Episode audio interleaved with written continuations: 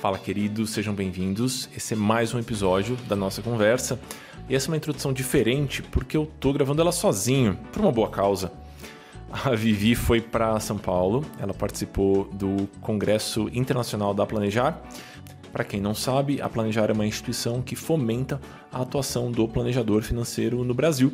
Ela é responsável por emitir o CFP, certificação tão famosa da nossa área, e uma vez por ano ela oferece um baita de um congresso, e aí planejadores do Brasil inteiro é, vão geralmente para São Paulo e se encontram, e é sempre uma confraternização muito, muito legal.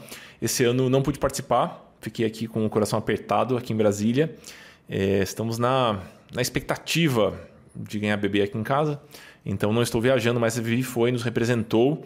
Carlinha foi também, para quem não teve o prazer de conhecê-la, ela divide com a gente o cuidado e o olhar para cada um dos alunos. Então, ela geralmente sabe de cor e salteado a, a história, os números, os principais desafios de, de cada aluno. Tem sido um imenso prazer contar com o apoio dela. E a Nath foi também. A Nath, para quem não conhece, procure aí arroba ateliê financeiro ou ateliêfinanceiro.com.br. A Nath planejadora financeira, bem experiente, e ela oferece junto conosco o processo de supervisão. Então, os alunos que fazem parte, é, que fizeram parte da formação, são convidados a continuar com esse acompanhamento e a gente chama isso de nossa supervisão. Funciona super bem, a gente adora. Então, além da Vivi, da Carlinha e da Nath, os alunos foram, muitos alunos foram. Então, foi uma oportunidade deles se encontrarem. E além do congresso que rolou na terça-feira, dia 10 de outubro, na segunda-feira, dia 9, rolou uma pizza que foi meio que um encontro de ex-alunos, meio que um esquenta para a turminha que vai seguir com a gente em 2024, que vai fazer parte da formação junto conosco. A gente está ultra mega blaster animado, ansioso com tudo. A gente conheceu um pouquinho das histórias já, das pessoas que vão, vão seguir mais pertinho da gente em 24.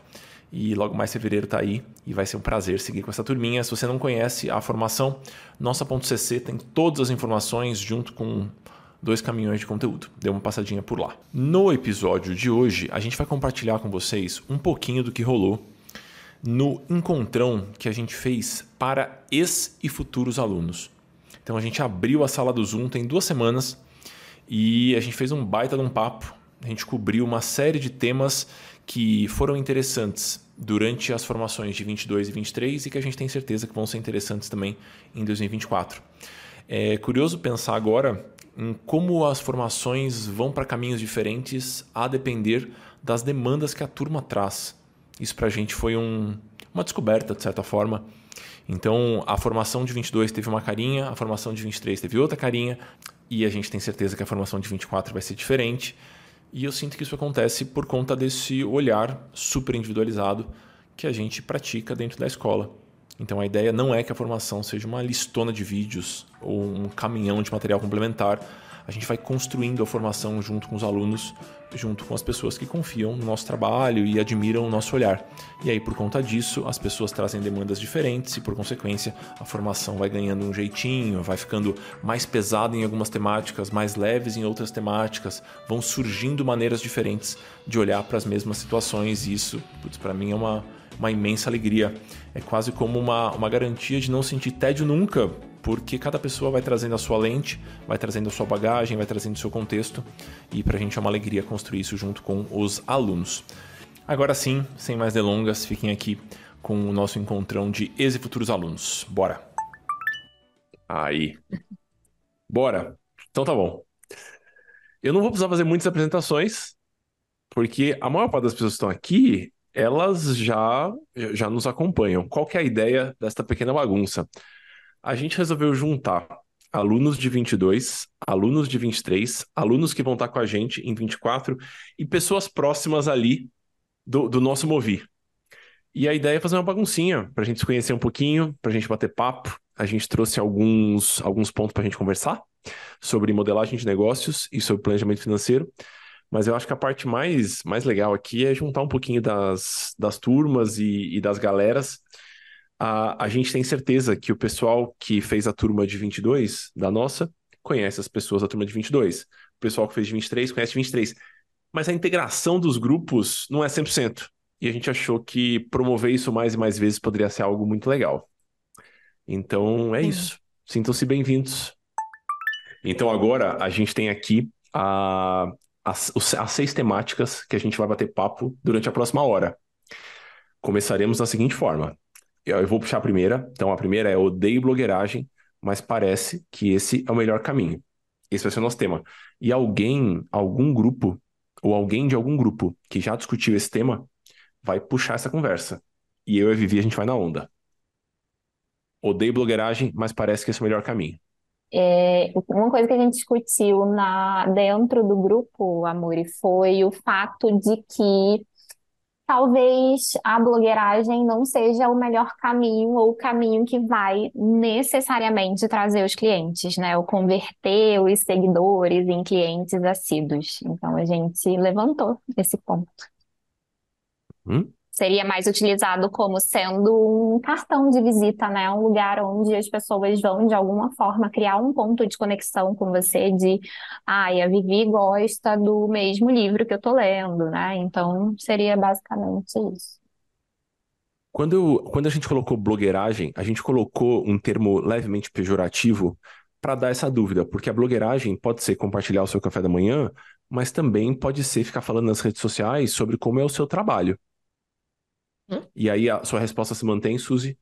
Eu acho que a minha resposta é, se mantém no sentido. Eu, eu gosto de fazer blogueiragem, não tem nenhum problema, porque eu mesclo muito a minha vida pessoal, mas eu também coloco ali um pontinho de conteúdo, né? Aliando coisas do meu dia a dia e mostrando que, tá, eu também resolvo o problema, ou eu posso puxar ali o meu contexto é, aleatório de uma mudança de casa, por exemplo, e falar para as pessoas: olha, se a tua vida financeira está bagunçada, vai levar um pouquinho de tempo para a gente organizar todas as caixas. Então, eu acho que dá para a gente usar, é, fazer a blogueiragem, mas não necessariamente no volume, num volume que não seja saudável. Eu acho que o ponto é isso, né? Encontrar um ponto de equilíbrio onde seja confortável para você e você consiga fazer o que precisa.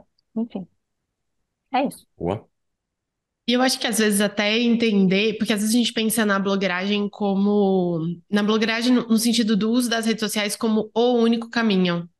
E a gente tem trocentos exemplos de alunos e de planejadores que têm agenda lotada que não usam. Quer dizer que é, não dá resultado? Não quer dizer isso.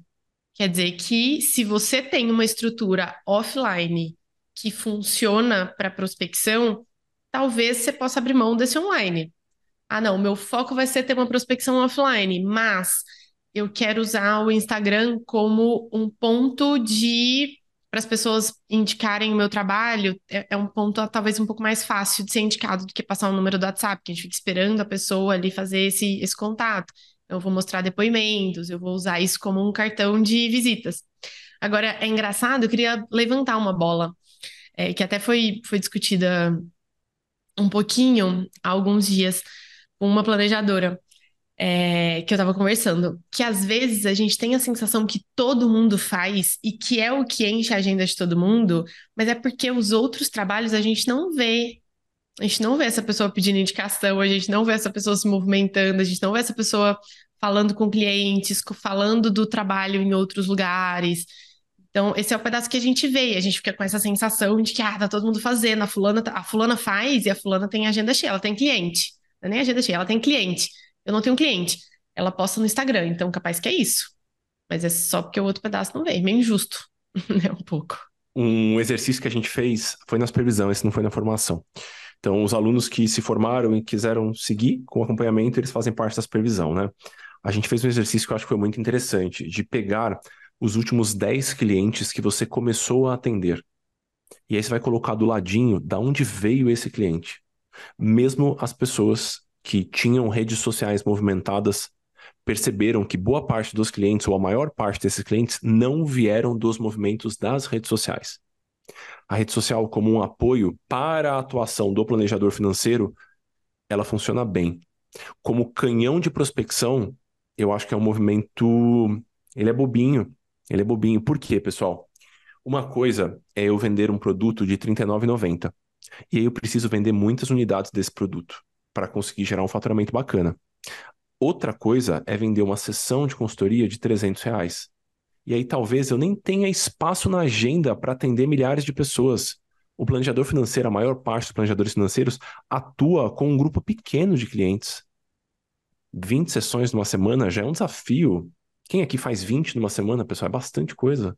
São quatro por dia, todos os dias da semana. É a menor parte, é cansativo. Né? E é por isso que a gente enche tanto saco de vocês com preço.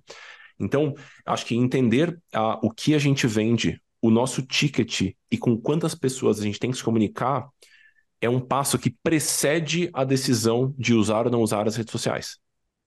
Tá? A Samira perguntou se, ah, se a gente tiver um produto digital, isso muda. Se você tem a necessidade de vender muitas unidades do seu produto para conseguir gerar um faturamento que para você é satisfatório, talvez mude. Talvez faça sentido é, você ter uma certa escala no digital. Mas para a maior parte das pessoas. Você acha que faz sentido eu ter um produto digital? Para a maior parte das pessoas que está aqui, esse é definitivamente o caminho mais difícil. Disparadamente o caminho mais difícil. Talvez você queira, porque você acha muito legal e porque você curte essa história, mas se a ideia é gerar faturamento, se a ideia é apoiar as pessoas por meio da inteligência financeira, o produto do caminho de, do caminho do produto digital definitivamente é o mais é o mais complicado assim. É o que você vai precisar desenvolver mais habilidades, é o que você vai precisar dar mais sorte, porque tem uma questão de sorte nessa história toda também. Então, me parece que o caminho do atendimento individual ele é mais fácil e mais acessível para a maior parte das pessoas. E, posto que a gente adotou que o caminho individual é o mais fácil, usar técnicas de prospecção que extrapolem o postar no Instagram, eu acho que é o caminho mais fácil. Faz sentido vir para você também? Faz sentido. Eu acho que é, é, o caminho, o dos produtos digitais, ele é o caminho mais demorado também. Uhum. Além de ser o mais difícil, mesmo quando a gente tem, é, ele é mais demorado, mesmo com as habilidades certas, assim. Pode parecer que não, mas é porque a gente está vendo de fora. Sabe por que, que não assim, parece geral. que não? É, quem aqui está familiarizado com o conceito de viés de sobrevivência? Sabem o que é? Vou explicar brevemente. Vou explicar com um exemplo. Vamos supor que você abriu a página da corretora. E aí você foi lá em produtos, fundos de investimento. Né? E aí você viu a lista de fundos. E aí você pega a lista de fundos de ações que aquela corretora oferece. E aí você começa a olhar a performance. E aí você pensa, meu Deus do céu, isso aqui deu muito certo. Fundos de ação é muito legal porque todos eles estão rendendo muito bem. Por que, que é a sua impressão? Por que, que isso é um viés? Porque todos os que não estavam rendendo tão bem, eles simplesmente acabaram. Eles nem aparecem na lista mais. Por que, que a gente tem a impressão que a, os planejadores que vendem produtos digitais ganham alguma grana? Porque os que não estavam ganhando dinheiro, eles só estão endividados no banco e eles pararam de vender produtos digitais e eles foram fazer outra coisa.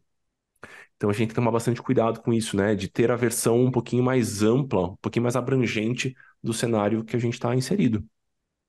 Né? E acho que dessa área dos produtos digitais eu posso falar com bastante conhecimento de causa, porque além de eu fazer isso, eu tenho muitos amigos que fazem também. Então acho que vale o cuidado o caminho da consultoria individual ele é disparadamente mais fácil, disparadamente mais fácil. E se você está tendo dificuldade para fazer a venda da sua consultoria individual, né, do seu atendimento individual, nada me convence que você vai ter facilidade para vender o produto digital. Né? Então eu acho que vale, vale esse cuidado. Vitor, Júlio e Fabi, vocês queriam comentar desse ponto também? Sim. É... Bora. Então, eu acho que eu vou acabar até puxando um pouquinho do, da próxima pergunta, né? Quando a gente, aquela situação lá de, a gente acha, a gente, principalmente a gente que está no início, né? É, a gente acha que já falou com todo mundo que a gente conhece. E, pelo que eu percebi, a dor em comum aí é prospecção, né? Todo mundo tem dificuldade com prospecção. E aí, quando a gente cai nessa situação, né, não sabe mais como prospectar, não sabe mais o que fazer, acaba redirecionando para a rede social achando que aquilo ali vai salvar a gente. Era isso? Concorda que é uma ilusão, Vitor? Hã?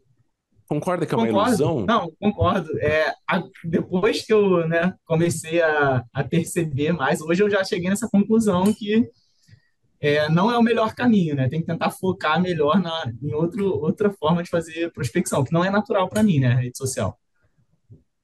Ou então usar a rede social de isso. outra forma, porque existem muitas maneiras diferentes de usar as redes sociais. Né? Acho que a Vivi tem o exemplo da Papo de Valor, que acho que vocês fazem muito bem isso, Vi, de usar a rede social como enxergar a rede social como um monte de um a um e não como um um para milhões. Comenta um pouquinho. Hoje é um exemplo disso. É, hoje, sei lá, eu publiquei um story na, no Instagram da Papo de Valor. Um. E nem puxei conversa. É, não teve nada no feed. E a gente teve, chutando por baixo, umas 45 conversas no direct. Então, o volume de, o volume de coisas que acontece no um a um na rede social, ela é muito, muito, muito maior do que a gente faz de forma coletiva. Isso faz muita diferença. Para mim, o ciclo é a gente quer ter um lugar gostosinho, atrativo, funciona, a comunicação é leve, visualmente é legal, a gente, a gente quer ter isso. Para algum cliente nosso, ou alguém que conhece a gente, ou alguém que conheceu o trabalho, falar para o amigo: nossa, eu estou fazendo a consultoria com a Papo de Valor, ou eu conheço uma pessoa que é planejadora financeira, ou eu vi não sei o que no. Começa a seguir elas, arroba Papo de Valor, entra lá. Essa pessoa vai começar a seguir, porque esse é um passo fácil. A gente começa a seguir pessoas. Aí, quando essa pessoa começa a seguir, a gente dá o oi e a gente estica a conversa. Se a pessoa responde, esse é um ponto assim também. Ah, a gente deu oi, a pessoa falou: Ah, que legal que vocês me deram oi e tal, não é um robô, não sei o quê, faz uma piadinha com aquilo. Obrigada, alguém me indicou, achei legal o conteúdo de vocês, vou dar mais uma olhada. A gente vai ficar ali, a gente recebeu, a gente não vai ficar enfiando uma consultoria em todas as pessoas. A gente quer criar conexão com essa pessoa, a gente quer mostrar que a gente é legal, se essa pessoa levanta qualquer questão, ah, sobre cartão de crédito ou sobre aposentadoria, eu estou começando a investir, a gente vai mandar algum podcast que a gente já gravou, a gente vai esticar um pouquinho a conversa, a gente vai gravar um áudio, muitas vezes esse é o caminho, a gente vai gravar um áudio para essa pessoa, então a gente vai manter ela ali perto, para quando ela pensar nisso de novo, ela já ter um canal aberto. Porque a gente mandar uma, uma mensagem pela primeira vez para outra pessoa é é, difícil, assim. Se a gente já tem um canal aberto, a gente facilita. Então, acho que é um pouco desse movimento. Um, um canal que funciona como um cartão de visita e como um ponto de indicação. E aí, depois que essa pessoa chegou, eu vou receber essa pessoa. Porque é assim que a gente faz. Se a gente tem uma loja na rua, a pessoa entra a gente fala: Oi, bom dia. Tá precisando de alguma coisa? Você quer ajuda? Você, a gente, a gente vai olhar para essa pessoa, no mínimo. Né? Então, acho que é um pouco disso que a gente quer fazer na, nas redes sociais. E funciona e funciona. E eu acredito, Vi, que essa é uma estratégia que funciona para a gente vender o que a gente vende. Se a gente fosse vender publicidade, o que pode, pode ser uma estratégia de negócio de alguém, né? Quero ser um influenciador digital. Pode ser. Essa estratégia não vai fazer sentido, porque você precisa da escala, você precisa do volume. Lembrem sempre, pessoal, isso acho que vale para a comunicação de maneira geral. A comunicação, ela só, ela só é aplicável, ela só faz sentido dentro de um contexto emitido por aquele emissor, recebida por aquele receptor. É isso. O mesmo plano de comunicação que para nós pode ser muito ruim, para uma outra pessoa que tem outro objetivo e fala para outras pessoas, pode ser muito bom. Então eu acho que vale sempre essa clareza do o que, que a gente está buscando aqui. Né? Eu quero conversar eu com quantas que... pessoas, quem é essas, quem são essas pessoas com quem eu quero conversar. Eu acho que também tem um negócio de, de coerência com com a, o que a gente acredita e o que a gente de fato vende. Porque se eu quero, se eu uso na minha comunicação e se eu quero entregar e deixar claro para aquela pessoa que a minha consultoria ela é próxima, a gente vai sentar junto para resolver, a gente vai fazer aquilo de forma humana, por mais estranha que pareça essa expressão assim, né? Que a gente vai, que a gente vai estar tá junto não faz sentido eu criar nas redes sociais esse palquinho, esse ponto de distanciamento muito grande. Porque a gente vai ficar mandando mensagens é, confusas para a pessoa. Ah, não, ela ali longe, tipo, ela quer ser importante. Então, se eu quiser falar, eu tenho que entrar em contato com um formulário, depois tem um atendente, depois tem muitas camadas para chegar nessa, nessa pessoa. Então, eu acho que faz sentido a gente entender um pouco dessa, dessa coerência. Eu acho que isso vale um pouco para a história do influenciador, que às vezes ele quer se colocar nesse, nesse ponto meio de palco, meio inspiracional. A gente se coloca, às vezes, nesse lugar, mas eu acho que vale o cuidado com a, com a coerência, assim, dos sinais que a gente está passando. a pessoa às vezes ela não percebe, ah, me passou esse sinal aqui, talvez ela é um pouco inacessível, mas de forma inconsciente a gente fica com aquela sensação. Júlio, e aí, galera, boa noite aí, boa noite, amor. E aí, bom, boa bom demais estar tá, tá com vocês aqui. Na verdade, eu estou atuando aqui no, no Rio, né, na, na K1 Planejamento, que é uma empresa que já tem sete anos, eu estou atuando há seis anos. Né? A minha experiência é do mercado financeiro, mercado bancário, eu fui gestor da Caixa aí por, por 30 anos e pouco, e, e sou professor também de certificações financeiras. A nossa experiência lá na K1, a experiência recente, passada, né, que eles tiveram, não foi boa com relação ao marketing digital, é, tiveram problemas com a empresa parceira e a gente está agora adotando uma estratégia de, é, de se posicionar nas redes sociais, em todas as redes e também através do, é, da página né, da, da K1, desenvolvendo o blog. Então, a gente tem uma estratégia de realizar artigos semanais falando de diversos temas do planejamento financeiro é, tanto no Instagram, no próprio LinkedIn, e aí isso tem surtido alguns efeitos muito na linha, na linha do que a Vivian falou, né, do um a um. E, e como isso vai também já, essas informações são de, de acesso é, à carteira lá da, da, da, empresa, isso acaba gerando também é, novas indicações, né? Mas é, eu falei no grupo que eu tenho uma, uma dificuldade gr grande Quer dizer, estou encontrando uma dificuldade grande inicial com relação à conversão dos clientes. Então, acho que tem um problema ainda, ainda para ser ajustado de comunicação. Tem uma rede enorme, que obviamente eu estou só no início, mas para minha expectativa, a minha taxa de conversão está menor do que deveria estar para mim, entendeu? até pela minha experiência de contato com o cliente, de uma comunicação sempre assertiva, né? Então, uma coisa é você quando eu falo para as pessoas, por exemplo, da, da, minha proximidade, pô, Júlio, que legal você está nesse trabalho fantástico e tal, vou, vou lá conhecer, e a gente fala, então tem alguma coisa que está gerando algum tipo de ruído ainda nessa comunicação, é uma coisa que, que tem me, me deixado bastante preocupado. Mas por falar ainda na questão da rede, eu queria só levar um ponto que está gerando talvez muita poluição nessa área da gente se posicionar nas redes sociais, que é a questão da credibilidade, né? Tem tido aí muitas, muitas fraudes aí, a questão do, do, do, dos influencers, muitas vezes que não são, é, que não que não levam uma mensagem coerente, né, que, ou de confiança, isso acaba gerando uma certa poluição. Então, acho que a gente tem que ter um cuidado maior, tem que ter um cuidado muito maior nesse momento ao se posicionar aí nas, nas redes sociais. É Boa, isso. fazer alguns comentários sobre isso. É, faz sentido eu comparar. Todo mundo sabe o que é um soufflé, certo? Soufflé, chocolate. Beleza. Faz sentido eu comparar o soufflé e o bis? Faz sentido, certo? São chocolates.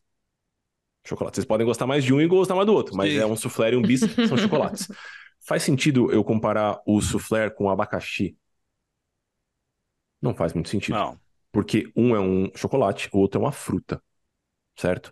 Quando a gente está montando um plano de comunicação para um planejador financeiro e quando a gente está montando um plano de comunicação para um influenciador digital, é um soufflé e um abacaxi. Tem que ser. Se as coisas estão sendo, de certa forma, comparáveis, você tem um problema. É provável que o problema seja seu, não seja do influenciador. Então, toda vez que você for olhar para o seu modelo de comunicação, para o que você tem falado, para o seu tom, para o conteúdo que você está produzindo. Se esse conteúdo poderia ser produzido por um influenciador digital, provavelmente não é o melhor conteúdo para você postar. E desculpa se eu estou sendo um pouquinho duro, é, não tem nada de errado. Eu tenho colegas influenciadores digitais, respeito o trabalho de alguns, não de todos, de alguns. Então, é para ser incomparável, pessoal, porque não é a mesma profissão. Por um acaso falam de dinheiro, mas é para ser outra coisa outra coisa. Eu queria fazer dois comentários aqui, na verdade, duas diquinhas, porque tem pessoas aqui das duas turmas que já passaram, tem o pessoal da turma do ano que vem e tem o pessoal que chegou aqui porque chegou aqui, a gente está feliz que vocês estão aqui, sejam bem-vindos. É, eu não conheço a realidade de vocês, mas eu acho que tem duas dicas aqui que, se vocês pretendem atuar como planejadores financeiros, elas servem. E são dicas que conversam muito com o universo do Instagram. Então vamos lá, vou até rabiscar aqui um pouquinho, porque é como eu penso melhor. E aí a gente tem uma grande briga nessa escola se é o Excel é melhor que o Google Planilhas ou não. Eu acho que o Google Planilhas é muito certeza. melhor. E se a gente deveria usar grades na hora de formatar planilhas Ou não. Claro eu gosto das não. grades.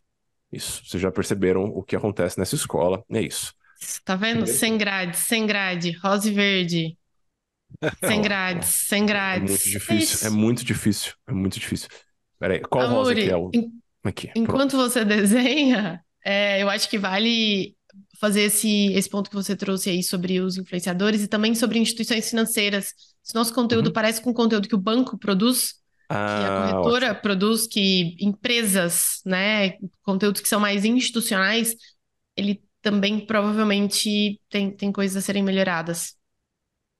Eu vou dar as minhas duas diquinhas, levando em consideração o Instagram. Vocês conseguem fazer essa ponte com outras redes sociais da preferência de vocês. O primeiro, apoie sua linha narrativa no depoimento dos seus clientes. Amor, mas eu queria fazer um post muito legal com um joguinho sobre CDB versus LCI e LCA. Tá tudo bem, você tem um conteúdozinho sobre isso, ou um conteúdo sobre por que que a poupança pode não ser uma boa ideia, mas a base da sua narrativa deveria ser os resultados que o seu cliente obteve, os resultados que o seu trabalho facilitou. Se você apoiar a sua narrativa nisso, você vai errar menos. Mesmo que você erre um tiquinho, você vai errar menos. Então você precisa postar depoimentos dos seus clientes. Beleza? Então esse aqui é o primeiro ponto que eu queria trazer para vocês. E um segundo ponto é receba individualmente as pessoas que começaram a ter contato com o seu trabalho. Você vende consultoria individual. A maior parte das pessoas aqui vende consultoria individual. Então você deveria receber de maneira individual as pessoas que estão chegando. A Vivian, coitada, ela se desguela de falar para as pessoas.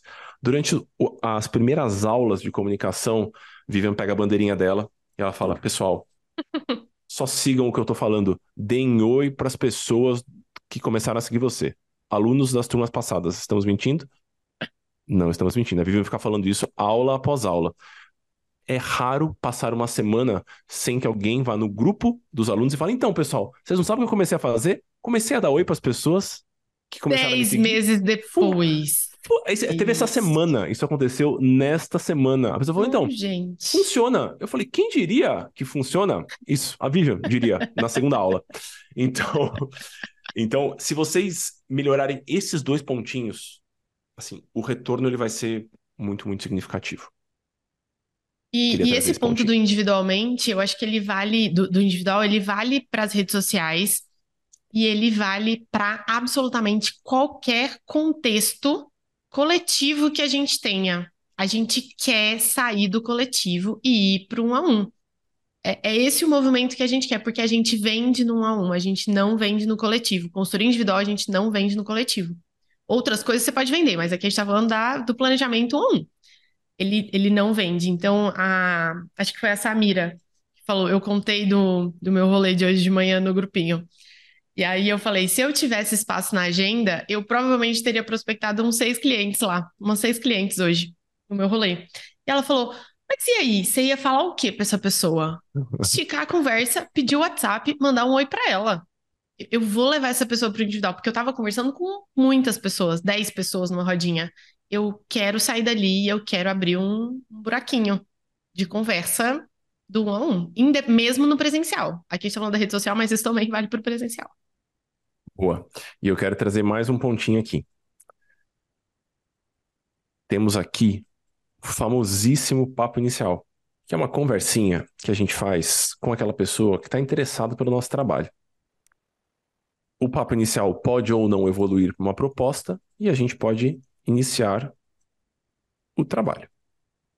Beleza. Júlio comentou assim com a gente. Então, eu acho que a minha taxa de conversão não está tão legal. Queria levantar alguns pontos sobre isso. Primeiro, se você força o papo inicial, é muito esperado que a sua taxa de conversão seja mais baixa.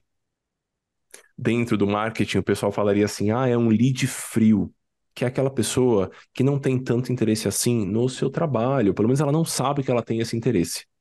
Então, um ponto que pode estar acontecendo por aí é você estar dando aquela forçadinha para marcar o papo inicial. E geralmente o que acontece? As pessoas elas não aparecem no papo inicial, ou elas já chegam nem querendo olhar na sua cara direito, o que pode ser um problema também. Esse é um pontinho. Se a pessoa ela já chega para o papo inicial sabendo que você atendeu casos parecidos com o dela, se ela chega no papo inicial por conta de indicação, se ela chega porque já confia muito no seu trabalho, as chances de você conseguir uma taxa de conversão bacana, ela é alta. A gente sugere que vocês mirem nos 50%. É um percentual factível de ser obtido exige um certo, uma certa habilidade na hora de montar a proposta, e tem aula sobre isso na formação, fiquem tranquilos. Exige um pouco de habilidade na hora de conduzir o papo inicial também, mas 50% ele é um número muito alcançável. E aí, se eu estiver mentindo, algum aluno me corrija, por favor. Mas eu acredito que é um número a ser, a ser buscado. E aí, eu não sei é, Júlio, o que, que você está chamando de taxa de conversão? Em qual etapa do processo de vendas? A gente costuma chamar a taxa de conversão a partir do momento, ó, papo inicial, venda, papo inicial, venda. A proporção entre essas duas coisas deveria pelo menos estar ali perto dos 50%. E vale também entender se essa pessoa está indo para o papo inicial entendendo minimamente o que você vende. Porque às vezes, a depender da forma que a gente está produzindo conteúdo, ou a depender de onde essa pessoa vem, é, eu, eu, vejo até assim alguns. Vou dar exemplo de algumas de alguns escritórios de investimento, que ah, eu patrocino um evento, e aí lá na porta do evento tem alguém pegando nome e telefone das pessoas. Se eu for pegar a eficiência disso, ela, ela é baixíssima. Ou esses dias me ligou uma pessoa, eu baixei alguma coisa na internet de algum de alguma empresa de planejamento financeiro em algum momento do passado. E aí essa pessoa me ligou: Ah, estou fazendo contato porque você estava interessado aqui no nosso, no nosso conteúdo, e aí eu queria te oferecer um planejamento financeiro. Achei um negócio que por acaso em algum momento me interessou. Se a isca ela, ela não ela não é muito compatível, e às vezes como eu estou levantando esse ponto que você falou do conteúdo para blog e coisas assim. Então, às vezes, quando a gente pensa nesses conteúdos, a gente quer catar a pessoa e levar ela para um outro lugar. Aí não adianta, também a conversão vai ser mais baixa. Boa. Fabi e Josi, querem comentar sobre esse ponto aqui? Eu quero. Bora. É, eu fiquei pensando aqui, apesar de ter entendido muito bem tudo que vocês falaram agora, e, e concordar e, e, mudar minha cabeça aqui um pouquinho no sentido do que eu pensava antes. Mas a questão dos produtos que foi comentado aí, é, aí eu tenho alguns dois pontos mais ou menos nesse sentido. Primeiro, é que esses produtos não ligados à venda diretamente, o meu foco é consultoria também, mas que esses produtos que seriam produzidos consul... pelo consultor financeiro, que ele pudessem ajudar no processo de mentoria financeira, de consultoria financeira. Então, são produtos que você poderia vender à parte, mas que também te ajudaria no processo de, de seu de trabalho. Uma mini aula, um desafio, um e-book, um workbook, alguma coisa nesse sentido. E outra coisa, é, outro ponto seria, é, é, e aí, depois disso tudo que vocês falaram, me veio a dúvida. É, não seria uma forma, quando eu tenho, é, por exemplo, eu tenho um e-book, eu tenho um mini curso. A pessoa que foi atrás desses meus produtos, ela me conheceu um pouco mais, ela conheceu meu posicionamento, ela entendeu um pouco mais do que eu falo, e aí esse e-book totalmente planejado, esse material totalmente planejado para ela vir por individual. E aí, você está colocando aí, claro que não seria o que me daria o, o, o máximo faturamento, mas ele seria uma forma de, de puxar aquelas pessoas certas para para chegar perto de mim pessoas, na verdade, nem certas, mas que as pessoas cheguem para mim um pouco mais preparadas. Eu fico pensando um pouquinho nessa questão. Se vocês puderem comentar. Super. Quer comentar, Vi? Eu queria te fazer uma pergunta. Quero fazer perguntas também. Quantas pessoas você acha que compra uma mini aula de uma hora e meia e assiste a mini aula e no final faz o exercício que a mini aula está propondo? Qual percentual? Eu, eu não tenho essa medida. Mas... Amor, me, me dê um chute. Mas ele é baixinho. Ele é baixinho. funciona, pode não funcionar muito, mas assim, às vezes a pessoa, na área financeira, eu acredito que funciona, porque às vezes a pessoa está tão desesperada ali que é, como é um valor né, mais baixo, dependendo do, do que ela pode se dispor naquele momento do desespero, eu acredito até que ela faça. Ela não vai, ela vai. Esse sentido, ela vai fazer o quê? Ela pode até fazer o exercício ali, mas ela ainda vai buscar algo mais. Ela fala, poxa, eu fiz funcionou. Então agora eu preciso é. procurar ela para caminhar mais. Eu acho tem que tem um percentual de pessoas que faz esse caminho. Ah, vou fazer esse negócio aqui, não, não consegui resolver sozinho, vou buscar consultoria. Mas para mim, a grande, o maior volume, pensando em jornada dessas pessoas que estão acompanhando, elas vão comprar, elas não vão assistir e elas não vão dar o próximo passo, porque elas compraram uma coisa, elas pensam, eu não vou comprar outra coisa, sendo que eu nem usei essa. Ou elas vão comprar, elas não vão colocar aquilo ali na prática. E aí a gente está meio que defendendo um ponto contra o nosso trabalho. Ela me vendeu um negócio que eu não consegui executar, ou que eu achei difícil fazer sozinho. E ela falou que seria fácil, porque para a gente vender o um negócio, a gente tem que falar que aquele negócio é bom, que aquele negócio funciona, que vai entregar alguma, alguma solução. Então, eu acho que eu acho que tem um pouco desse como um primeiro ponto que, que é importante ser levantado, para além da, da questão financeira. Boa, boa. Eu, eu acho interessante a reflexão. Vou seguir um pouquinho, Fabi, na, na, onda aqui, ó. A gente tem uh, dois conceitos importantes que eu acho que faz sentido a gente trazer aqui para nossa discussão. O primeiro é o de esteira de produtos e o segundo é de funil. O que, que é uma esteira de produtos? Em teoria, é o ciclo de vida do cliente dentro do nosso hall de produtos. Então, ah, ele compra esse aqui, depois ele compra aquele lá, depois ele compra aquele outro, até ele chegar no produto que, entre aspas, tem o ticket mais alto aqui. Quando eu falo ticket, é o preço do produto. Tá? Então, existe o conceito de esteira de produtos, guarda ele aí. E existe um outro conceito interessante, que é o conceito de funil, que é um conceito muito usado na comunicação, muito usado no marketing. Como é que funciona? É, a gente toma por base a figura de um funil. Ah, na parte de cima está a maior parte das pessoas. Então, aqui, nesse topo de funil, está o mundo todo o mundo todo. Conforme a gente vai interagindo com as pessoas, as pessoas que descem para as etapas de baixo do funil, elas são, são poucas. Em especial, quando eu tenho produtos que têm uma conversão um pouquinho mais baixa, como por exemplo um e-book. Se a taxa de quebra entre essa etapa do funil, que eu vou pintar de amarela, e essa etapa do funil, que eu vou pintar de rosa, se essa taxa é muito íngreme, então se o funil ele é brusco, ah, ele começou grandão, porque era um conteúdo que qualquer pessoa podia, podia baixar, e de repente ele ficou curto. O que, que vai acontecer com o passar do tempo? Você vai precisar de um topo de funil gigantesco para conseguir ter a sua taxa de conversão aqui embaixo. Então, contar com um topo, com um funil que é muito fechadinho, ou seja, precisa muita gente entrar em cima para que você tenha as suas vendas lá embaixo, costuma ser uma estratégia ruim. Então você vai ser obrigado a vender muitos e-books, porque a taxa de conversão entre e-book e planejamento financeiro, ela é longa, ela é muito pequena ali. Então você vai precisar vender mil e-books para conseguir vender duas consultorias. E aí você vai pensar assim, bom, então eu, preciso, eu quero vender 10 consultorias, logo eu vou precisar vender milhares de e-books. Então é uma estratégia que para vender planejamento financeiro, eu não digo que ela não funciona, eu só acho ela muito difícil. Muito difícil, sabe? Para nós, todos nós que estamos aqui, acho que não, não, não tem ninguém aqui que acho que não entra nesse, nesse nosso cenário assim. Para nós que trabalhamos com audiências pequenas, e aí eu incluso, talvez eu seja a pessoa que tem maior audiência aqui, mesmo assim minha audiência é pequena, tá? Para os padrões de produtos digitais, a minha audiência é pequena. Para nós, trabalhar com produtos de ticket muito baixo, a não ser que você saiba muito bem o que está fazendo, costuma ser uma estratégia ruim. Porque você não tem um canhão para conquistar a audiência necessária para fazer o seu funil funcionar ou para fazer a sua esteira funcionar.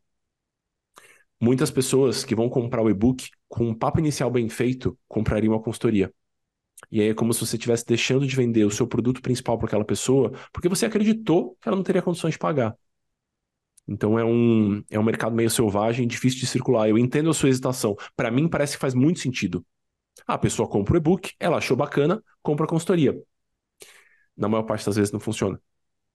Uh, na maior parte das vezes, o que é mais vantajoso de fazer é produz um conteúdo que é lindo, que é maravilhoso, você acha que faz muito sentido, ofereça para as pessoas e se coloque à disposição para as pessoas que quiserem conversar mais sobre aquele tema que você já escreveu tão bem sobre. essa estratégia costuma funcionar melhor. É, Mas eu não acho que tá errada a e outra, tá bom? Eu só acho ela pior. é mais difícil, né, de, de virar resultado, assim. Eu acho que tem uma, uma questão também da, da divisão de comunicação. A gente sente muito isso na Papo de Valor, assim, porque a gente mede os clientes que chegam quando a gente está falando de consultoria e contando coisa de cliente, mostrando, postando foto da gente atendendo cliente. A gente está com esse, esse lado de comunicação. A gente sabe quantos clientes chegam. É, quando a gente começa a dividir a comunicação de consultoria com a comunicação de algum curso, como é o que a gente começou a fazer agora, a gente vai ter o Finanças para Pequenos Negócios. A, a quantidade de pessoas que chegam para a consultoria cai pra meta- pela metade, assim. Então, a gente já se prepara para isso. A gente sabe o que a gente está fazendo, a gente acompanha e isso é racional hoje. Não foi no passado, a gente já só errou fazendo isso. É, mas hoje isso é racional. E, é- e a gente tem um volume de, de, de mão de obra, vamos dizer, maior, né? De mão para fazer conteúdo maior. Se for no individual, eu sinto que essa confusão ainda fica mais difícil na cabeça das pessoas. As pessoas não sabem direito o que a gente, que a gente vende. Fica confuso. Meu cliente está com muitas dúvidas sobre planejamento sucessório e eu não sei como ajudar. Grupinho que falou sobre isso. Nos iluminem. Posso falar? Já que ninguém se Sim. manifestou. Vai lá, Ellen. É, a gente estava comentando sobre isso e eu acho que que a conclusão que a gente chegou é que o caminho natural seria procurar um profissional que é especialista naquilo. E todos nós do grupo achamos que é uma boa ideia o planejador participar junto dessa reunião, tanto para traduzir para o cliente o que o outro profissional está falando, dependendo do profissional, às vezes tem uma linguagem muito diferente que o cliente não está acostumado, e também para fazer perguntas que talvez o cliente não faça e que são importantes para ele, já que a gente conhece todo o contexto. Foi mais ou menos essa a nossa discussão. Uau. Eu sinto que quando, às vezes quando a gente está começando, a gente tem a sensação de que em algum momento a gente vai saber a resposta de todas as perguntas. A gente não vai. É isso que vai acontecer. A gente vai saber, talvez, para quem perguntar, ou como conduzir, ou como sair, dar uma resposta que direcione para onde a gente vai buscar mais informações, ou, ou algo do tipo. Assim, a gente vai ficar confortável com elas, mas é, a gente não vai saber essas respostas. E a gente fez essa pergunta na pesquisa também. Fizemos. É, eu não sei quem está com o livro, acho que eu tenho um aqui. A gente fez essa pergunta e a gente perguntou para as pessoas o que que elas, se elas esperam que o planejador saiba de todas as respostas. E elas falaram que não, mas elas ficariam muito satisfeitas se eles buscassem ou ajudassem elas de alguma forma a buscar isso. Então, eu acho que vale pensar muito no nosso trabalho de planejador, não como uma. Não, não como alguém que vai. Não somente como alguém que vai indicar outra pessoa e vai falar, ah, não, agora você segue com fulano, porque o fulano é que sabe dessas coisas. Tá lá. Mas como alguém que está olhando para o todo. E que ainda que a gente não participe, a gente pode participar da reunião com o advogado, é, mas a gente pode não participar, se for o caso. Mas ainda que a gente não participe, que a gente faça essa ponte. Porque não tem nenhum outro profissional, via de regra, que está olhando para o contexto da vida financeira desse cliente da forma sistêmica que a gente está olhando.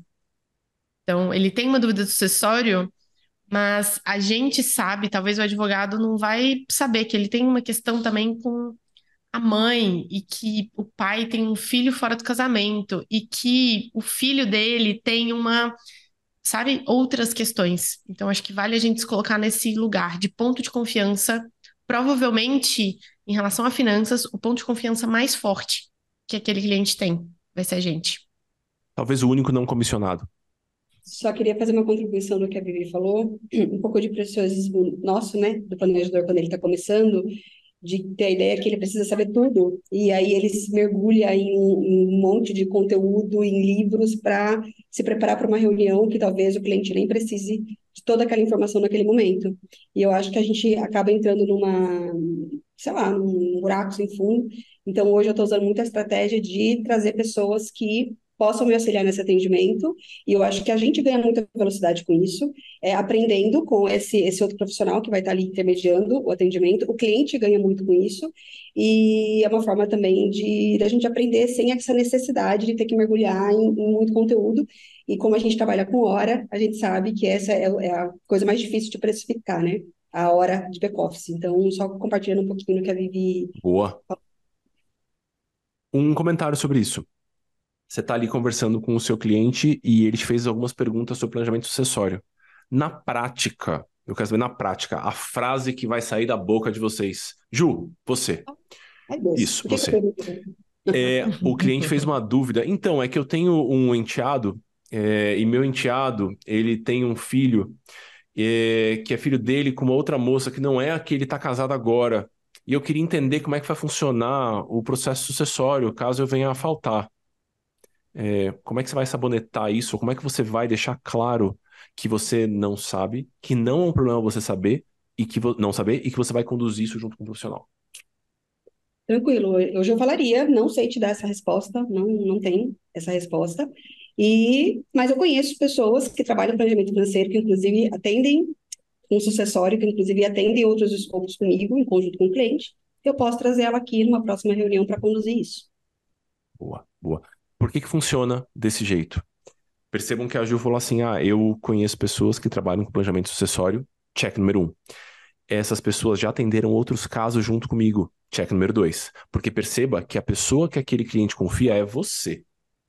E aí você vai tomar muito cuidado com quem você indica, porque você está basicamente transferindo a confiança que aquele cliente tem em você em outro profissional. Então você não vai indicar o Zé da esquina.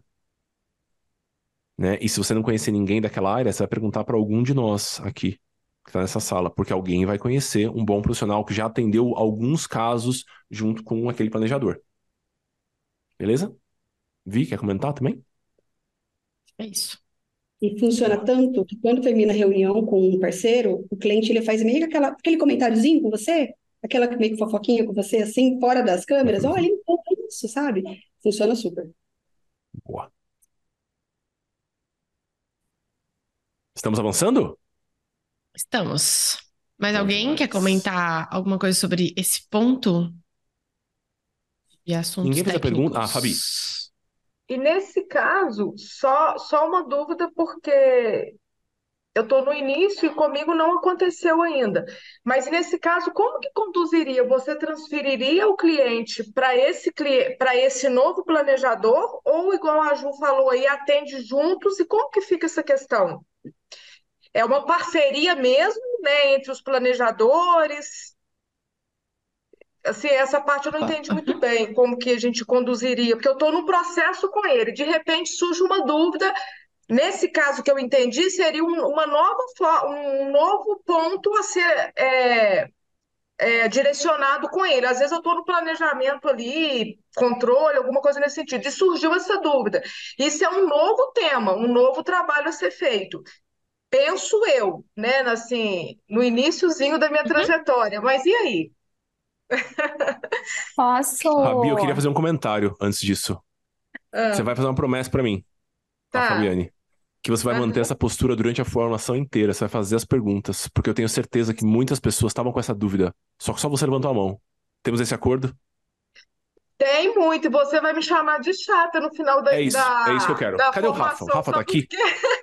Porque eu tô assim, é muito, inclusive a Ju aí, ó, é muita gente que me indicou aqui, e eu estou aqui porque eu quero chegar Isso. no final de 2024, eu quero ser outro Fabi, vocês têm essa É responsabilidade. isso. É isso. É isso. Vem. Então tá bom. Então eu, eu tô falando isso porque eu tive essa conversa com o Rafa Carneiro, que tá aqui. Eu acho que ele tá de câmera fechada nesse momento, mas ele tá Ele aqui. também foi E- um, ele é da minha turma. E a- ele mandou uma mensagem no começo da formação de 23. Ele falou: Amor, eu vou ser o aluno mais pentelho que, que você já teve. Mandou ou não mandou, Rafa? Ma- Eita. Mandei, mandei. Isso. E quem acompanha a turma de 23 sabe, provavelmente foi um dos alunos que teve o avanço mais agressivo, assim, entre como chegou e como saiu, assim, muita folga. Um dos mais, com certeza. E eu acho que isso muito se deve a essa postura curiosa. A gente tá louco para ajudar. Então, façam quantas perguntas vocês quiserem.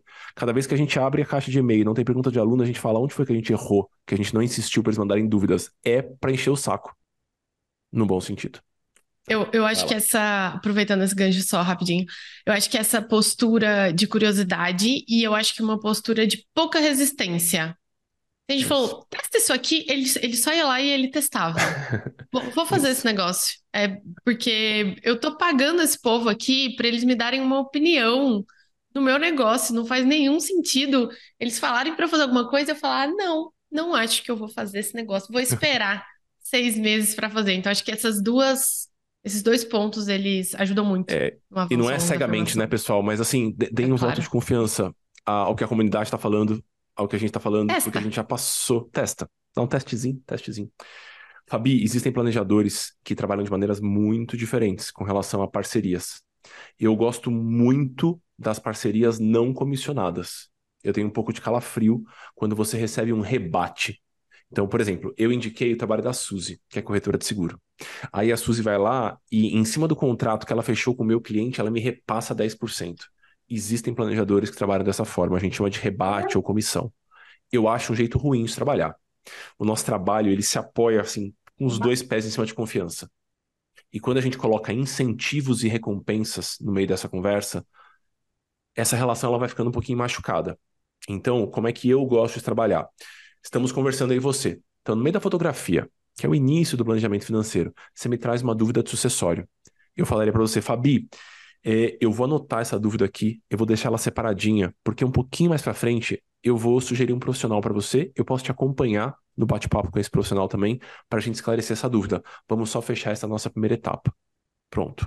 Você vai indicar esse profissional, esse profissional vai fazer um orçamento para o seu cliente se for um atendimento remunerado, por exemplo, e você pode acompanhar se o cliente quiser e se você quiser. Eu acho esse a maneira mais fácil e menos suscetível a conflitos de interesses. Eu sei que a Vivi faz diferente, por exemplo, com o contador, que tem um. Fala um pouquinho, Vi, desse outro. Quando, quando a gente faz o papo inicial, aí não é durante a, o processo de consultoria, mas quando a gente faz o papo inicial e, por exemplo, a pessoa me traz uma demanda de saída fiscal, ah, eu também quero olhar porque eu estou mudando para Portugal, quero saber se eu dou saída fiscal ou não, como é que funciona isso. Eu já sei que esse assunto vai surgir. Então, geralmente, o que eu faço é incluir na proposta, aí eu, na minha cabeça, incluir na proposta o preço que o parceiro nosso de contabilidade, o contador, cobra. Então, coloquei, mandei a proposta. Eu não vou falar disso na hora da, na hora da venda, na hora da proposta para esse cliente. Mas quando ele. Quando a gente chegar nesse assunto, eu vou falar, então, no nosso próximo encontro, a gente vai ter um contador que vai participar, já está incluso dentro do, do nosso trabalho, ele vai participar de forma pontual para tirar todas as dúvidas sobre esse assunto. A gente faz isso quando é estri... quando é um ponto que a gente tem certeza que a gente vai precisar de um contador. Então, é quase como um apoio para esse ponto de, de dúvida, assim. Só com esse profissional, que eu acho que a gente já está acostumado também a, a lidar em geral, funciona, funciona bem. Um, um, ponto que eu acho que é importante, assim, se você for participar dessa reunião, essa você tem que receber por essa participação. Então, isso aí precisa estar contabilizado dentro do seu pacote de encontros, que você vendeu para esse cliente. Então, daqui a pouco, você vendeu quatro encontros, entregou quatro encontros e fez mais cinco dele com um contador ou com um advogado. E aí a gente vai ter um problema de modelo de negócio. Vale esse, esse cuidadozinho. Próximo tópico. Um tópico ótimo.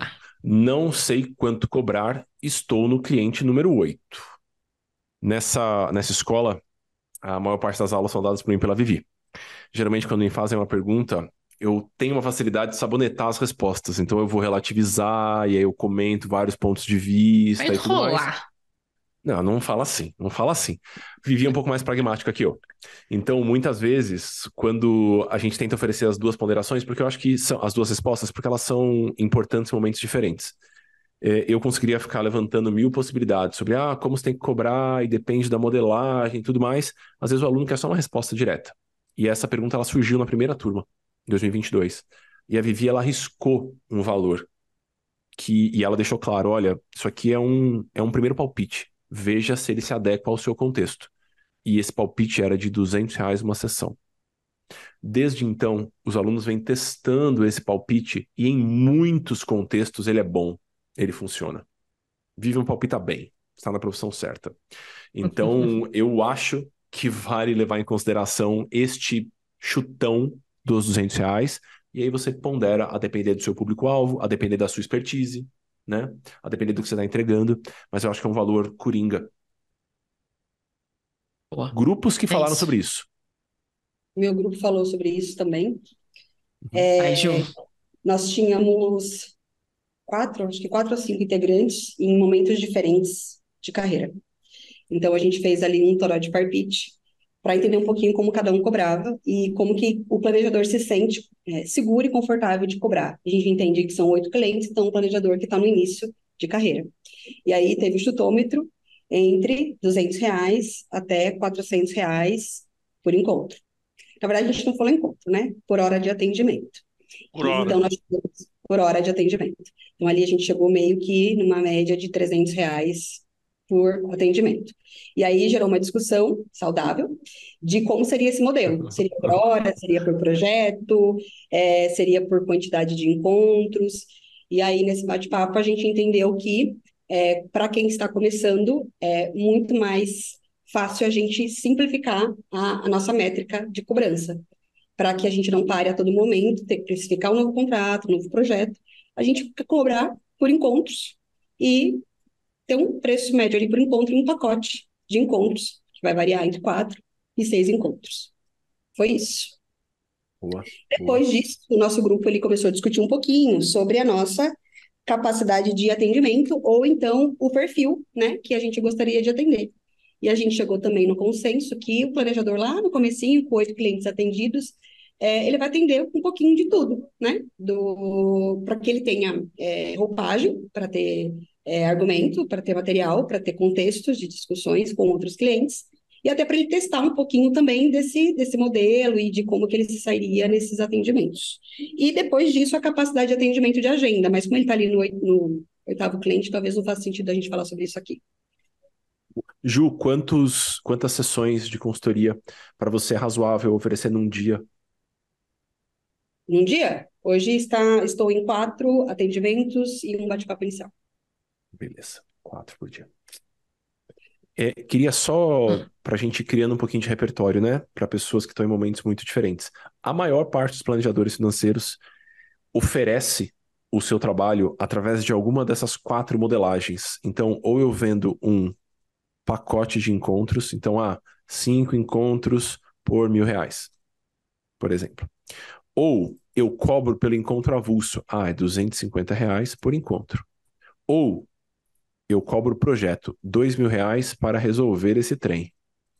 Ou eu faço uma assinatura, te cobro 300 por mês enquanto fizer sentido. Então existem variações desses modelos, mas o mercado, quase que o mercado inteiro, se encaixa num desses quadradinhos que está aqui. A gente costuma sugerir para quem está começando, fica um tempinho aqui, um bom tempinho aqui, porque aqui você erra menos. Não é uma obrigação, mas aqui você erra menos. E aí, com o tempo, você vai descobrindo se esse de fato é o melhor para você, se você gostaria de flertar com algum outro. É, tem planejadores que a gente tem um baita respeito, que trabalham já com carreiras sólidas e que trabalham com assinatura e funciona. E é a mesma coisa para projeto, e é a mesma coisa para avulso. Não existe modelo certo, modelo errado, mas para começar, esse modelinho de pacote aqui, eu acho que ele é muito confortável. Não só para começar, Boa. né? Acho que vale essa observação, assim, que às vezes dá a sensação de você que tá no comecinho, vai nesse, depois você avança para os outros. Não, Uhum. não necessariamente. A- Acho que, em geral, é muito mais encontrar uma estrutura onde as nossas habilidades empreendedoras, vamos dizer assim, o formato de entrega, o público que a gente está atendendo e o, o modelo de negócio, né, em geral, que a gente quer ter, funciona. E aí, talvez pontualmente usar alguma outra em algum, em algum caso muito específico. É, mas eu- acho que se a gente for pegar todos os planejadores que a gente conhece, que eu conheço, a, a grande maioria é, trabalha com pacotes. E provavelmente vai trabalhar com pacotes durante uma boa parte, assim, da, da carreira, talvez toda a vida. É, então, acho que vale, vale pensar nisso. Boa. Sobre, sobre essa área do preço, queria puxar um outro, uma outra questão. É, eu sinto que, eu não sei se eu estou muito com isso na cabeça, porque tem alguns alunos nossos que estão nessa, nesse momento de comecei atendendo 200 reais a sessão. Aí subi um pouquinho, estou cobrando 250. E aí minha agenda encheu porque eu trabalho em paralelo com uma outra atividade, ou eu tenho poucos horários disponíveis porque, enfim, algum contexto da vida. E a agenda encheu. E aí, de repente, o próximo passo dessa pessoa, desse planejador, às vezes é buscar fazer coisas coletivas. Porque, ah, se minha agenda tá cheia, eu tenho pouco Ah, tempo ótimo disponível, ponto. vou fazer coisas coletivas. A gente tem um avanço aqui desses 250 até, na minha opinião, perto de 450, 500, que, que cabe, talvez não para todos os clientes, talvez não em todos os contextos, mas cabe a gente avaliar essa possibilidade antes de pensar em qualquer outra coisa. Né? Talvez a gente nunca ainda pense em outras, em outras escadinhas antes de pensar em coisas coletivas, levando em consideração toda, toda a estrutura. Mas mesmo para quem já está com uma agenda um pouco preenchida, principalmente nos casos aí de, de part-time, vale o cuidado para, ao invés de subir preço, a gente querer buscar um outro caminho, ou mudar o formato de entrega. Ah, vou fazer assinatura por conta de alguma coisa da, da prospecção, então eu garanto que aquele cliente vai estar comigo sempre. Então, acho que vale pensar nesse contexto como um todo aí. Eu lembro de uma, uma consultoria que eu ofereci para aluno da turma de 23. Uma baita planejadora. Ela chegou, ela entrou na, na formação faturando ali perto dos 12 mil, né? E aí ela falou: então, eu vou montar um produto digital para eu ter 5 mil reais a mais. Vai ser um complemento desses 12. Aí eu vou de 12 para 17. Ok. E ela cobrava 300 reais a sessão. Aí eu falei: e se a gente só aumentasse para 400 reais a sessão? Não vai mais nada. Só aumenta para 400 reais a sessão. Vai chegar no valor que você gostaria dos 17? Ela vai. Não é mais fácil do que montar o produto todo e passar a prospectar em outro público e com outra escala? Ela só aumentou o preço e chegou no 17. Então é só uma questão de corrigir preço muitas vezes. Só que não adianta corrigir preço e falar o preço pedindo desculpas. Então ninguém, é, a gente sabe que é só aumentar o preço. Todo mundo aqui é super inteligente. Então, ah, é, de 200 para 250, ao invés de falar 200, eu falo 250. Não é tão simples assim. Você precisa falar os 250 com firmeza. Você precisa escrever esse 250 num contexto. E eu acho que esse é o principal desafio, ganhar segurança para subir o preço, se subir o preço fizer sentido para você agora. Né? Mas eu queria deixar esse pontinho. Duda, você me deixou confuso no começo, Duda, que eu olhei para sua janela, tava um solão. Aí eu falei, meu Deus do céu, sete horas da noite, tá sol, ah, assim, crise climática. Ela tava nos Estados Unidos. Aí depois que eu me toquei do que estava acontecendo. É isso mesmo. E por isso também que eu estou de blusa de frio enquanto as pessoas em São Paulo estão pegando fogo. É isso. É sobre isso. É, a minha dúvida, eu, eu não atendo há muito tempo e alguns clientes endividados que eu peguei, eles fecharam o pacote e agora eu estou fazendo acompanhamento. E eu cobrei o valor do acompanhamento, o mesmo valor da, do encontro. No caso, também é 200 reais. É, eu gostaria de saber isso. Quando a gente muda o cliente do acompanhamento para uma assinatura ou para uma recorrência, é, precisa ter alguma diferença é, ne- nessa precificação? Ou, de repente, esse valor, dependendo se ela quiser fechar um acompanhamento de duas vezes por mês, tem alguma diferença de valor dela fazer um acompanhamento mensal ou a precificação é a mesma? A grande vantagem de ter o seu próprio negócio é que você pode fazer o que você quiser. Essa é a grande vantagem. Essa é uma desvantagem também. Mas é, não, não tem muita, não tem muita regra para isso. É, eu vejo que tem alguns planejadores que, ah, quando passa para assinatura, fica um pouco mais barato, porque tem um, um envolvimento maior nesse período inicial de estratégia, então o meu trabalho diminui um pouco, eu vou reduzir o valor. Ao, ao mesmo tempo, é, eu sinto que quando a gente diminui o valor para assinatura e o negócio vai crescendo, a nossa agenda vai enchendo, daqui a pouco a gente não quer mais atender esses clientes de assinatura. A gente fala, ah, nossa, não vou poder prospectar mais porque esses clientes de assinatura que estão me pagando menos, eles estão enchendo metade da minha agenda. Então, tem um pouco desse, desse lugar. Não acho que tem regra. É, em geral, aqui a gente. Ah, nem sei como é que eu respondo isso. Eu queria contar o exemplo da Papo de Valor, mas em geral a gente só repetia o valor por sessão, mas ultimamente, a gente, depois que a lista de espera ficou grande, assim, bem grande, a gente aumentou o valor na etapa do pacote. Então, a assinatura hoje é um pouco menor do pacote. A gente aumentou ah. o pacote e manteve a assinatura o preço que a gente cobrava. Então hoje a gente então, tem um, um, descasamento. Mas antes era só o mesmo, era o mesmo preço. Então, aqui eu fiz um pacote de 300 reais por oito sessões. 2,400 esse pacote aqui. E aí, depois disso, eu vou seguir no acompanhamento mensal com uma reunião por mês. E aí você vai colocar ou mais ou menos. Acho que essa é a dúvida da Duda. Certo, Duda? É. 300.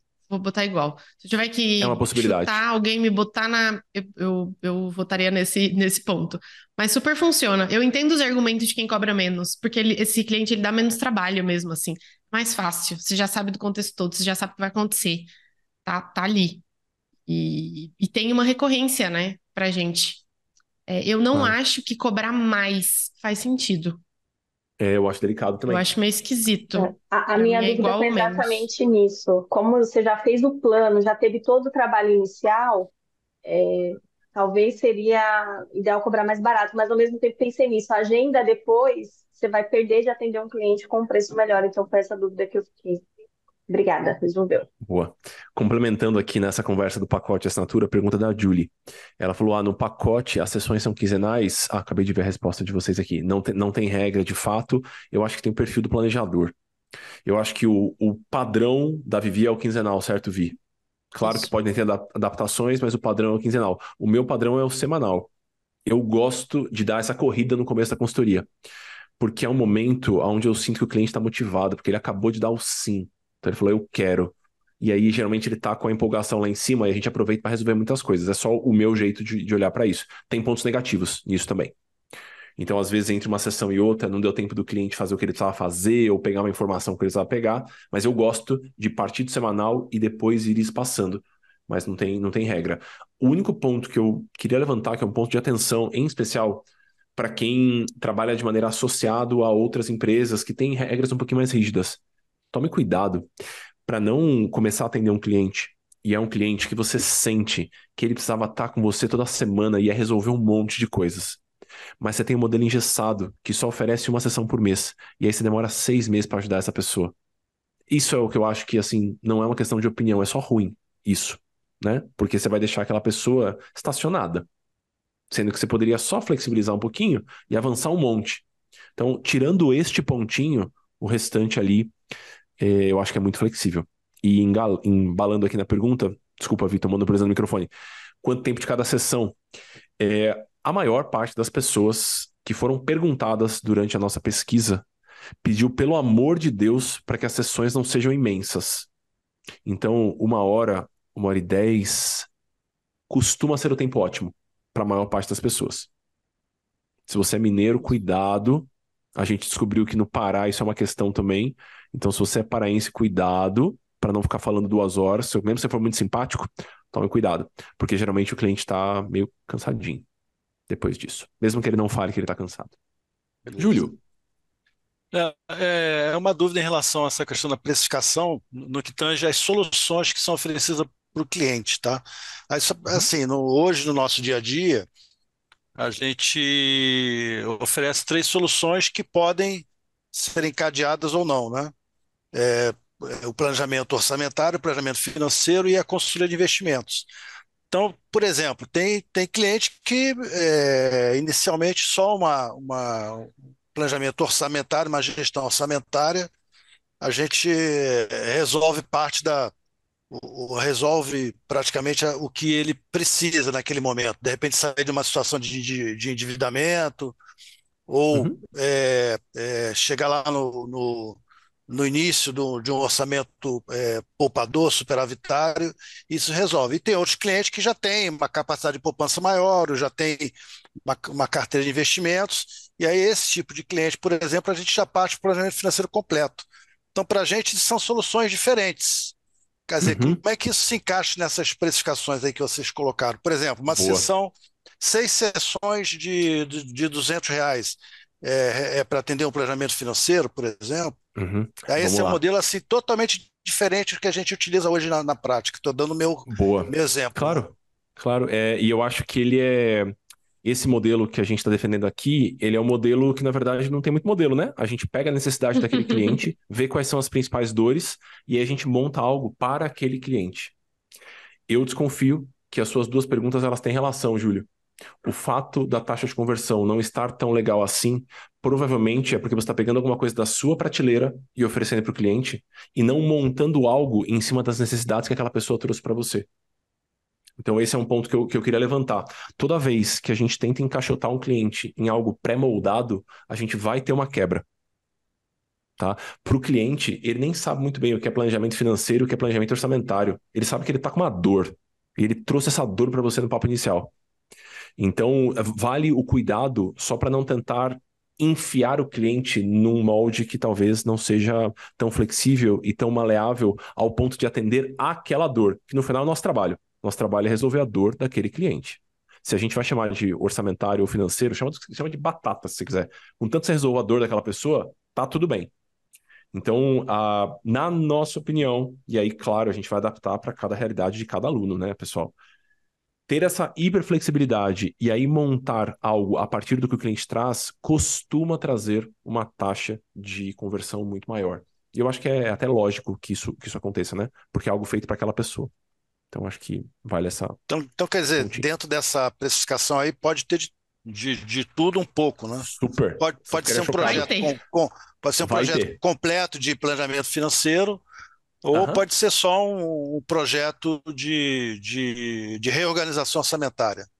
Na pode. segunda aula, Júlio, que vai ser no, a primeira dia 20, a segunda dia 22, a gente vai pedir exemplos de propostas que os alunos fazem ou estão acostumados a fazer você vai perceber que parece que um está vendendo pamonha e o outro está vendendo um prédio, de tanta diferença na abordagem.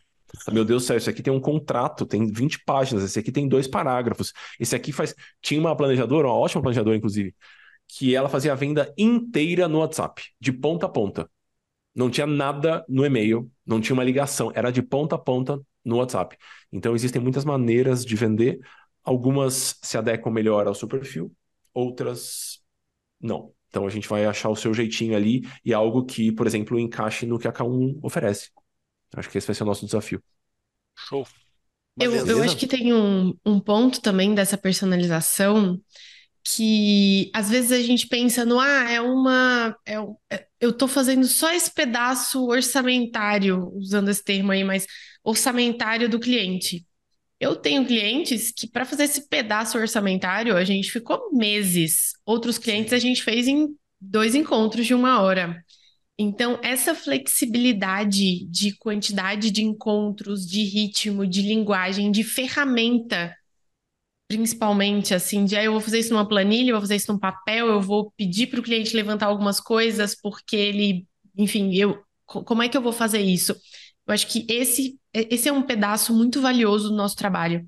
A gente entregar personalização faz com que o nosso trabalho seja mais eficiente na ponta, porque aquilo ali está sendo pensado a partir do contexto daquele cliente. Então, é melhor para o cliente. É um desafio para a gente, porque dá mais trabalho do que simplesmente falar: hoje é uma reunião de orçamento, está aqui a planilha, vamos só preencher. Dá, dá mais trabalho a gente fazer essa adaptação. É, e aí, se dá mais trabalho, a gente tem que cobrar por isso. Então, eu acho que é um ponto a nosso favor na hora da venda, na hora de, de todo o processo, e é um ponto a favor no, na entrega para o cliente, no resultado que ele está atendendo. Então, acho que vale pensar nesse, nesses pacotes menos, mesmo que sejam as mesmas etapas. Esse cliente quer olhar para o que entra e o que sai, e ele quer pensar na aposentadoria dele. É, a depender do contexto, isso pode ser um pacote de quatro encontros ou de oito encontros. Então, essa sensibilidade que no começo a gente erra mesmo, Mas essa sensibilidade, aos poucos, ela vai melhorando, ela vai apurando. Tô certa, Luna? Super, já te mencionei muito mal pacotes. Eu ia comentar, na verdade, um ponto da Duda, Onde você né? tá, Luna? Em que pedaço do Brasil que você tá? Estou em João Pessoa, Paraíba. É isso. É muito difícil de acompanhar, são sempre É muitas difícil. praias diferentes, é, é um, sempre um desafio. Mu- Muito em breve Alagoas, muito em breve Sergipe. Vamos lá. Vamos lá. É, eu ia comentar, na verdade, sobre o que a Duda falou, da questão da assinatura, né? De um pacote e depois uma assinatura. É, por muito tempo eu vendia pacotes muito longos, e aí eu percebi que as pessoas, nem todo mundo queria isso, e às vezes as pessoas se perdiam no meio do processo. E aí eu comecei a vender o pacote menor, mais curto, mais intenso, né? Nesse estilo que o Amor falou, assim, mais encontros regulares. E aí, quando eu sentia que a pessoa tinha interesse, eu oferecia assinatura. Só que aí eu percebi que a gente construiu uma relação tão legal durante esse tempo que eu consigo fazer muito dos atendimentos por WhatsApp. Eu não preciso encontrar a pessoa, não preciso parar uma hora do meu dia, a gente vai conversando por áudio, assíncrono, é, vai resolvendo dúvidas ali rápidas, às vezes uma ligação, e, e aí isso acaba que o pacote, embora eu venda, não, a gente pode ter, por exemplo, cinco encontros no ano, eu faço um, um, um pacote assim, mas você pode me chamar no WhatsApp a qualquer momento. A maioria das pessoas não quer muitos encontros, ela quer dois encontros no ano, e, e tudo por WhatsApp. Então, você pode testar também esses formatos de uma forma que você consiga vender um pacote mais barato e a pessoa ainda se sentir atendida. né? Um desafio precificar, não é, Luna? Muito, muito. Eu vivo testando, né? Todo, mês eu testo um preço. Porque uma, uma coisa é a gente. Bom, eu vou metrificar que eu vou ficar 60 minutos à disposição dessa pessoa numa ligação. E aí, por, esse, por essa disponibilidade, eu, eu cobro 400 reais. A outra coisa é ficar na iminência da chegada de uma demanda pelo WhatsApp. Então, acho que vale o desafio. Essa disponibilidade, ela precisa ser cobrada. Então, se a gente está exposto a uma chamada aleatória numa sexta-feira à tarde, a gente precisa cobrar por isso. Então, acho que esse é um Sim, ponto interessante sim. também. E, e entender o perfil. Eu jamais faria uma coisa dessa, mas assim, jamais. Tenho Eu faria de boa. Luna. Tá tudo bem. Tá tudo bem. Muito Vamos que vamos. difícil. Então tem a ver, acho que um pouco dessa característica pessoal, assim também. Tá Wallace. chovendo em Brasília, pelo amor de Deus, Você gente. jura? Desculpa, tá chovendo. Está caindo uma pequena tempestade aqui. Vai, Wallace. Quem mora no Cerrado sabe do que eu tô falando. Meu Tá Deus. quente, nem passa perto da chuva aqui. É, até juntando ali com, a- com as dúvidas, assim, não sei se faz sentido, né? Mas, por exemplo, quando a Luna comentou, né, que ela ofereceu dois serviços, eu não sei se isso acontece, tipo, no mesmo momento ali de proposta, do tipo assim, eu vou te oferecer o meu pacote, depois ou tem assinatura, ou você me chama no WhatsApp quando, quando quiser e tudo mais. Mas no primeiro momento ali, vale você oferecer os outros modelos como você atua? Exemplo, tipo assim, eu, eu acho que para a pessoa vale o pacote. Então eu vou lá, fecho um pacote, de repente, seis, seis encontros ali para a gente resolver um problema, uma dor que ela tem, mas eu, eu de repente falo assim, ó, se você não quiser desse jeito, eu também faço desses outros. E eu já, nesse primeiro momento, já também mando essas outras coisas na largada ali e deixo ela, digamos assim, tipo, ó, escolher pelo preço que eu tô colocando e os outros, se quiser, a gente continua conversando aqui para tentar entender. Boa. Cara, aqui em casa o ar-condicionado quebrou, né, Wallace? E aí a gente chamou uma pessoa, é uma história real dessa semana. O ar-condicionado quebrou e a gente chamou uma pessoa. Aí o cidadão veio aqui, é o seu Closemar. Aí ele chegou aqui, a gente desesperado, suando aqui em casa, a Gabriela grávida com a barriga gigante, um- um cenário tenebroso assim.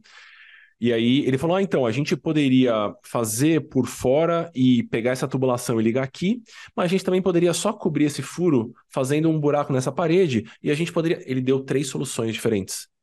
Eu não sei parafusar um, um parafuso, eu não sei nada desse universo, eu não sei como funciona o ar-condicionado. Eu não tenho a menor condição de ajudar o cidadão a decidir. Então, nesse momento, as alternativas que ele está me trazendo só me trazem agonia. Porque eu não sei escolher, eu realmente não sei. É igual um médico que ele te oferece três tratamentos. Pelo amor de Deus, estou te pagando para você decidir para mim. Eu quero o melhor para mim. Me ajuda.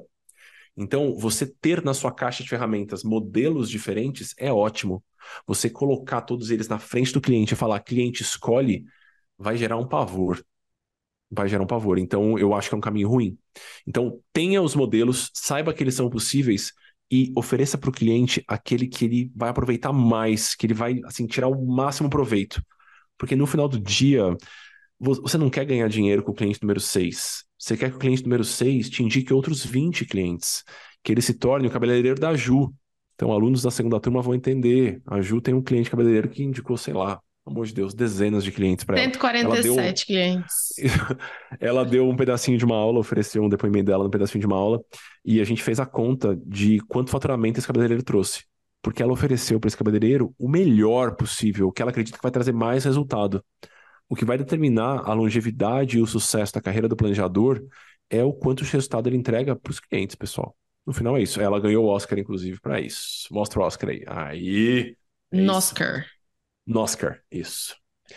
Então, é, não, não, ofereça muitos modelos. O que você pode fazer, Wallace, eu adoro esse assunto, então não paro de falar.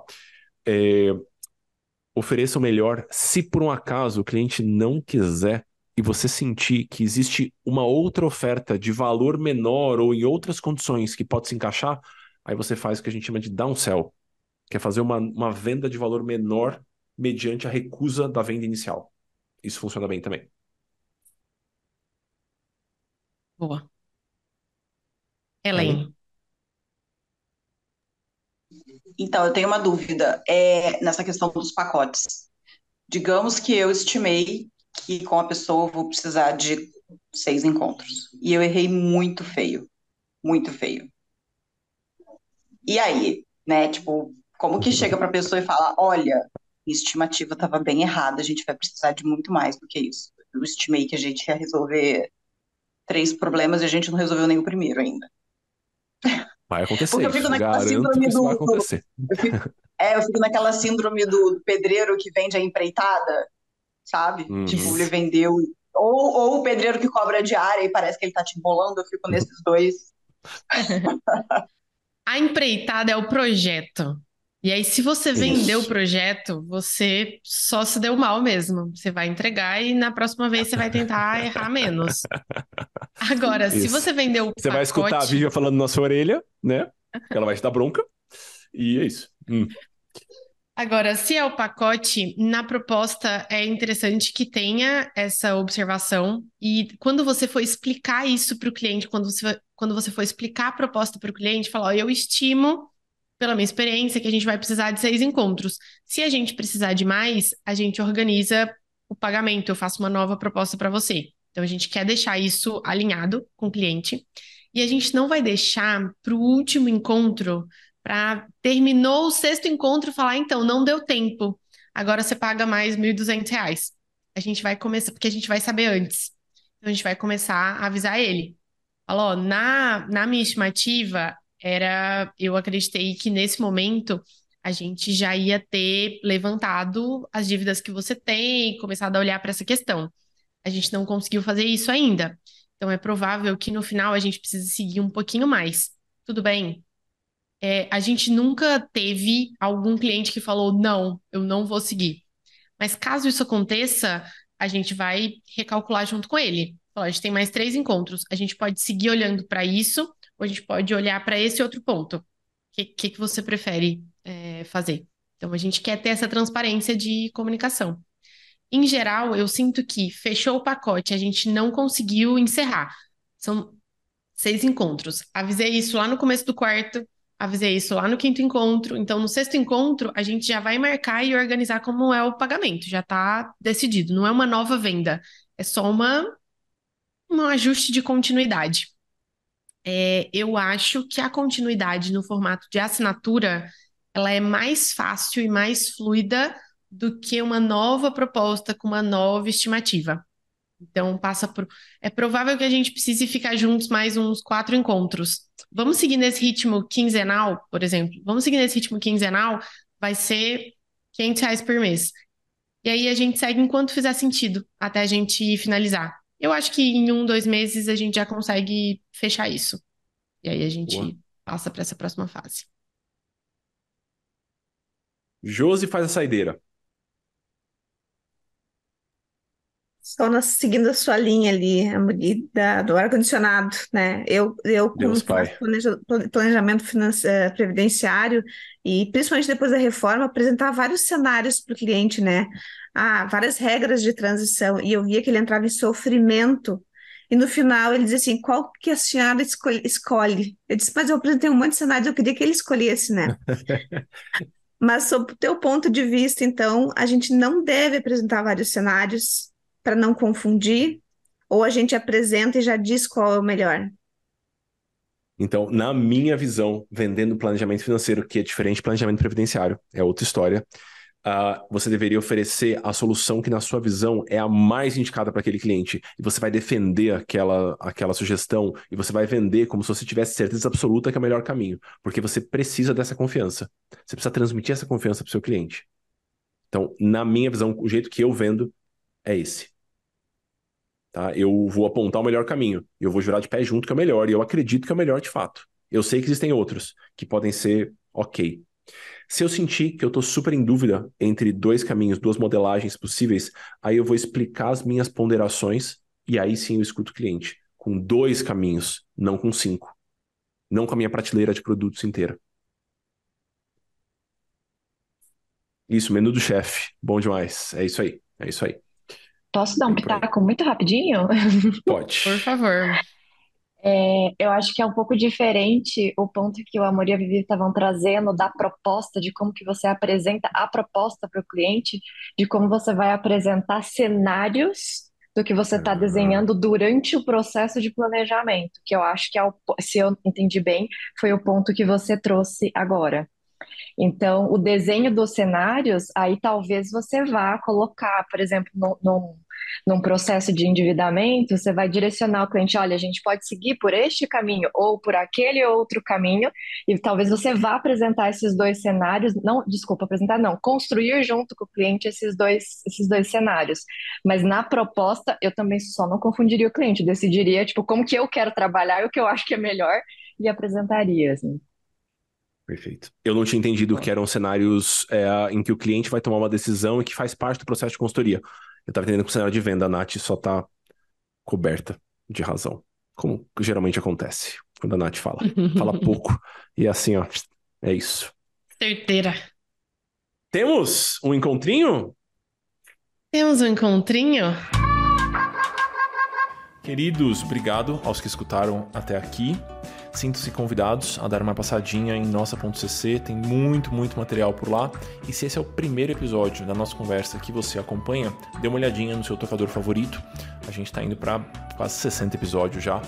E se você pretende atuar como planejador financeiro independente, tenho certeza que vai te ajudar na caminhada, tá bom? Um grande abraço e seguimos!